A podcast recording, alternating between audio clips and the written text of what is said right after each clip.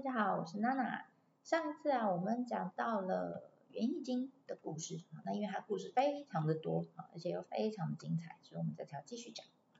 那上一次我们讲到是他刚出生，一直到元平和战之间的故事嘛。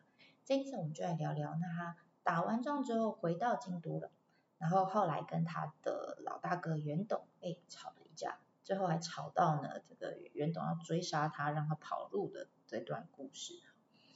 那话说在原平和战的时候，因为呃过程当中一次又一次哈，这个袁义经透过各种奇奇怪怪的奇招啊，把这个呃敌人击退，所以呢你就想他每一次战争就好像拍一个短片一样，然后一次一次又一次的上传，然后点击率就越来越高越来越高，所以俨然就变成当时的一个网红。所以当他回到京都的时候，你就会发现好多人就看到他的时候就指着。那个原因景，那个原因景，那个袁一景这样，所以很红啊，大家都认识他。再来就是对他自己来说，其实他在这场战争当中，他报了这个杀父之仇。大家知道杀父之仇，报杀父之仇是他人生当中最大的愿望。所以呢，这个完成他的愿望对他来说是一件非常开心的事情。那另一方面呢，对袁董来说，因为原原始保全公司呢，算是成功的这个扳倒了他们在同业里面最强的劲敌，就是平氏保全公司嘛。所以按理来说，原本在平家的所有的 case 啊，理所当然就是由他们来继续承担，对不对？由原家人来继续承担。当然，这里面也包括最大的案主啊，最大的业主后白河先生。所以呢，照理说，哎，袁董应该也要蛮开心的才是啊，就没想到啊，这个。发自内心啊，真的放开心胸、开心庆祝的，只有袁义经一个人。呃，袁董，你也可以说他城府深，你也可以说他呃老经验老道，他想的事情可多了。但袁义经呢，真的就是发自内心的在庆祝他就跟袁董请了个特呃特休，想说，哎，我打仗打那么久，休息一下不为过吧。于是他就在京都呢，好好的休了一段时间。那我每周说这一段特休时间呢，大概是他人生这一辈子当中最纸醉金迷哈，最回忆最美好的一段时间。因为你说他要名气有名气，对不对？已经是当代的网红了。然后呢，要权力也有权力，因为后白河先生有给他官位嘛。再来呢，他身旁也少不了三妻四妾的陪伴，一定很开心，一定很开心。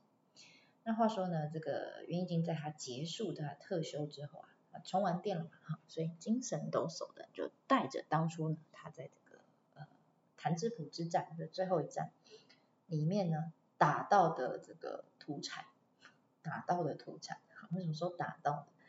对，就是平家的这个投降的武士，还记得吗？他们那时候在那边捞水饺，然后就捞起来就哎这个没死啊，就把他抓起来，或者是有一些绕跑的平家武士，还可能把他抓起来。想说开心的要带回总公司去，送给哥哥啊，公那哥哥袁董一定很开心这样，就没想到呢，他这个千里迢迢从京都呢跑到了镰仓总公司的时候，就在公司的门口被挡了下来，被警卫室的警卫挡下来了。这警卫室在哪哈？呃，如果我们说镰仓是总公司的话，警卫室的位置大概在它的西边一点点，好，嗯，现在这个地方叫邀月啊，以前也叫邀月，邀是腰围的腰。超越的越，结果这警卫把他打下来之后，就理直气壮的跟他讲说：“哎，不好意思啊，袁董有交代，不能让您进总公司啊。”就袁义经莫名其妙，他说：“哈，什么？你知道我谁吗？那你又知道我哥谁吗？一副就是路边小混混嘛。你知道我爸是谁吗？哈，这样。这时候警卫呢就忍不住翻了一个白眼，哈，心里就 always 说：废话，我当然知道你是谁，我拦你干嘛？”那当然，他还是很有礼貌啊，就说啊，我知道您就是啊袁董的弟弟嘛，啊我们公司的 top sales 啊袁义金先生，这个袁义金哇，尾巴都翘起来了，骄傲的就这就对了，这回我特别带上了礼物要回来送给袁董，他怎么会不让我进去呢？啊硬是要进去的，就警卫就很为难，他说哎，我只是照上头的吩咐做事啊。什么原因你不能进去？我是不懂啦，我不知道，你就不要为难我了这样。啊，结果袁义经想，好，好吧，好吧，反正人家也是领钱做事的打工的，不要勉强人家。说好好，没关系，我现在马上赖我哥，我你等着，你等一下。就一边讲呢，就一边私赖给袁董，来哥，我在门口啊，让我进去啊，你怎么了哈？这时候袁董看了他讯息才，有点翻脸跟翻书一样。他说你还敢回来呀？啊，我交代你的事情你完成了吗？你做完了吗？你敢回来？什么事情呢？呃，这件事指的就是三种神器啊。袁董要他打捞出三种神器带回来，就他只打捞了两个啊，只有一还有一个一把剑啊，一直找怎么找都找不到啊，所以他在指责他这件事情。还有还有还有啊，还有另外一件事，你居然在没有总公司的同意之下，你就私自接受业主后白河先生给你的礼物，私下收礼啊？哎，不对呀，对不对？而且你还当他们家这个的官呐啊，兼差是吧？你有经过总公司的同意吗？嗯，好像也没有，对不对？所以这时候这个袁董就骂他，骂臭骂他一顿。总之骂完以后就说，你现在还有脸回来找我？我看你是没有把我这老大哥放眼里。算了算了算了，那个土产你放警卫室就好，我会去拿哈。但你不用进来了啊，你从今天此刻。Right now 开始你就不是原氏保全公司的人，你搞嘛，你也厉害嘛，自己去开公司啊，你不用再回来了啊，回去你的好棒棒的京都这样。哇塞，这时候袁一金看到这些这个讯息之后，这才知道哇，我被 fire，那脑袋里面开始回想各式各样的事情，从以前的这个保时捷事件啊，然后到这个他三种神器。啊，没有打捞完毕啊，找不到啊，然后在京都拿关啊，巴拉巴拉巴拉，各式各样事情，就很像人生跑马灯一样，噜噜噜噜一直跑。他才知道说哇，原来这些事情让老大哥这么不爽啊，那他也开始反省自己啊，所以他为了表达自己的歉意啊，他那天晚上没有马上回去京都，特别在这个邀月，就警卫室旁边呢的一个寺庙，叫满福寺，满福宝的那个满福。在满福寺呢借宿一宿，然后呢，他就跟这个忠心耿耿的卞庆，随时都跟着他的卞庆，他就跟卞庆说了，说这样，你帮我写哈，我要写信给哥哥，我用讲的，你帮我写。于是啊，就彻夜熬夜写下了一封很感人肺腑的道歉信，这这封信叫《邀月状》，嗯，好好的念《邀月状》。那如果你有兴趣的话，你可以上网去找哈。它的原文其实邀月状内容非常，我觉得它内容非常长。那大致上的大意其实就是袁一经在细数他自己从小到大这一生啊如何的忍辱负重，如何的这个在战场上面刻苦刻苦耐劳，比如说把笔电当枕头，有吗？把这个简报资料 A4 纸当成棉被，每天都睡不好，压力有多大？那全部都只是为了要跟哥哥一起报这个杀父之仇。那今天呢，你把我挡在总公司的门口，让我不能进去。我想要想到我永远没有办法再跟你见上一面，我是有多么的痛心啊！呃，我虽然不会做人哈，但是你相信我，相信我，大哥，你相信我，绝对对你是绝无恶心，纸短情长啊！我在这边只能略述一二，明明就写的很长。对不对总之呢，这封信呢写的又臭又长，就是表达上面这些理念，道歉这样。那希望可以呃，哥哥可以可以不要 fire 他这样。那你去想象一下这个这个这个情况，这个情景，就一个刚打了胜仗的这个接了一大笔订单的 top sales，而且还太还他还不忘记带上土产，要回到总公司。那还没有领到公司给他的业绩奖金，算了，他还被挡在自己公司门外。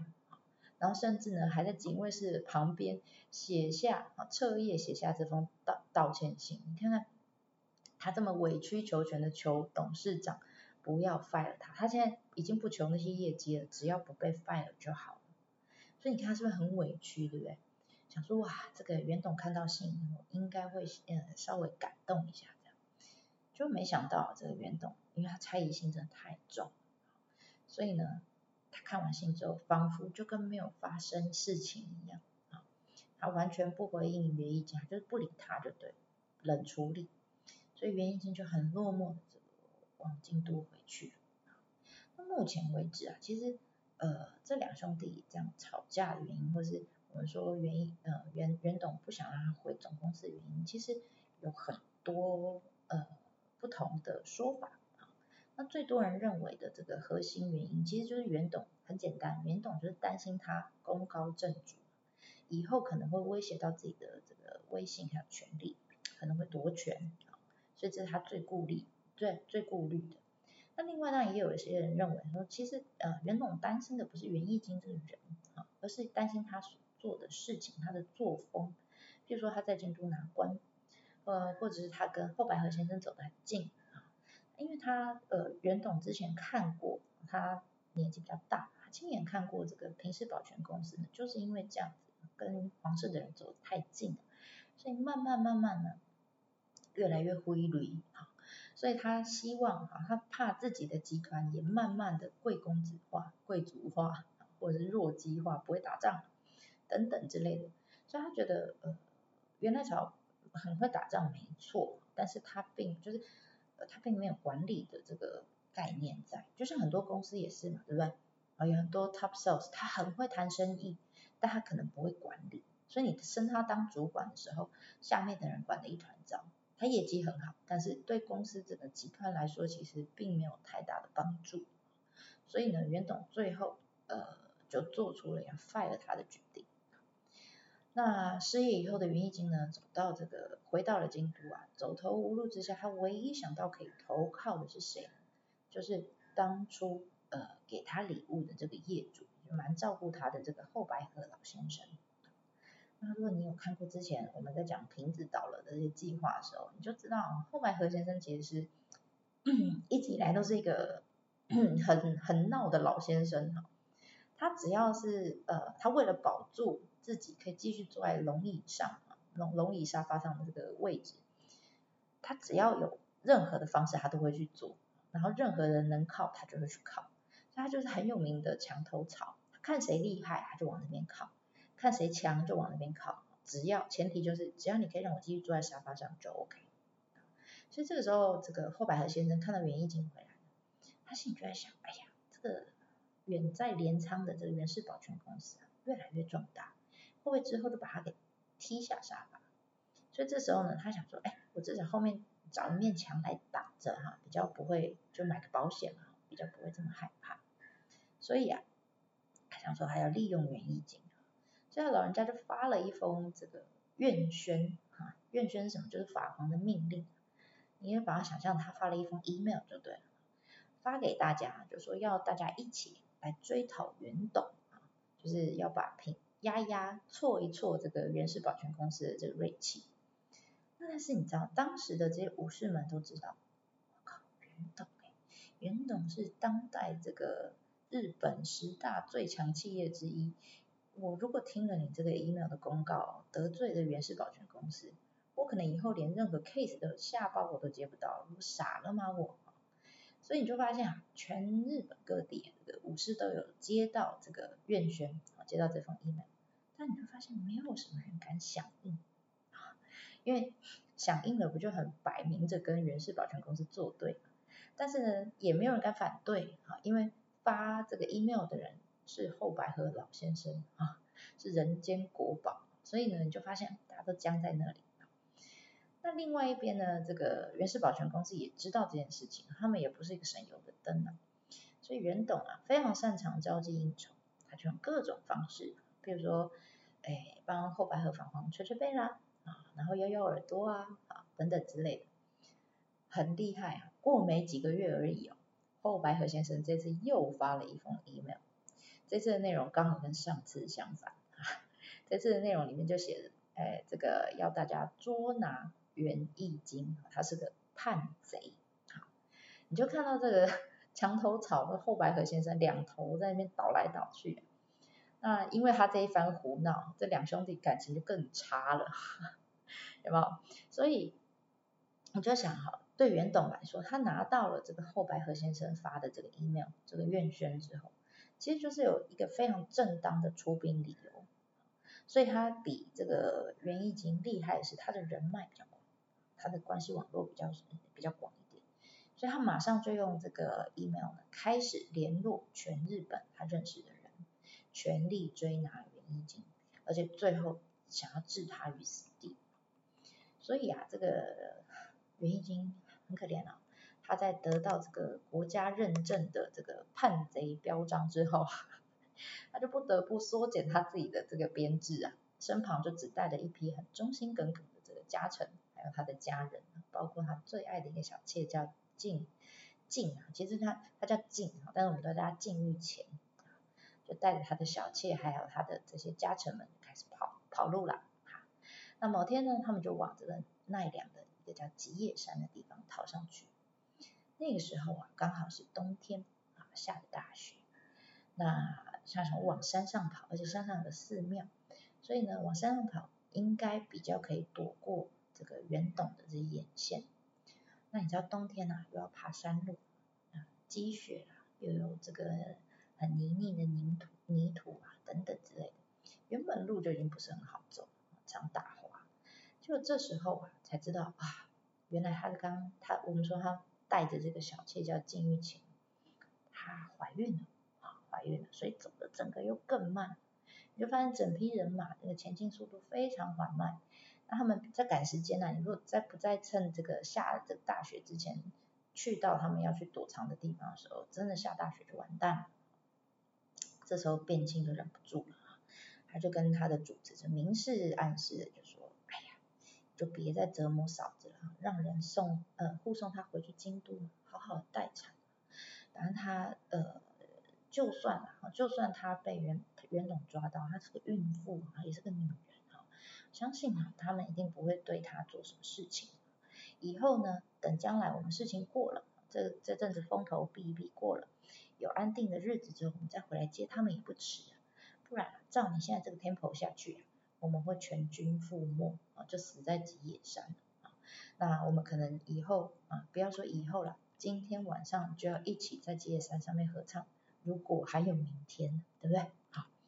当然了，还有一个原因是大家比较理智的原因，就是说啊，因为当时的基野山其实是一个呃佛教圣地啊，所以女人是不能进去的，所以他们两个就不得不呢，在这个吉野山上面就开始十八相送啊。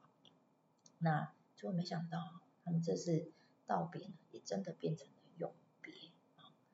呃，跟袁一金分开之后呢，呃，原本计划要回京都的。金玉前啊，当然没多久就被袁董的人逮到了。那最后也辗转，他没有回到京都啦，他就辗转的被送到了镰仓的总公司去。当然了，袁董那边就开始审问他了。哎，袁一金去哪里啦？啊，那他身旁有谁啊？他干了什么事情啊？他躲在哪啊？等等之类的，开始逼问这个呃金钱。他不说就是不说，这女人也是蛮强硬的，不说。啊，不说话就是不说话。结果呢，这个因为她也毕竟也是孕妇，所以他就在这个镰仓呢，以这个就算人质吗？哦，是以犯人的身份就住了下来。啊，慢慢的就在那边待产。那时间呢，从冬天慢慢过到了春天。那这个时候啊，袁董他打算在这个鹤冈八幡宫举办一个樱花 party，樱花盛开嘛，大家热闹热闹这样。这时候他就想到了金玉前这个人啊，嗯，金玉前这个人呢，其实他是当代非常有名、很漂亮、能歌善舞的一个女艺人。当然了，那个时候叫我们叫白拍子。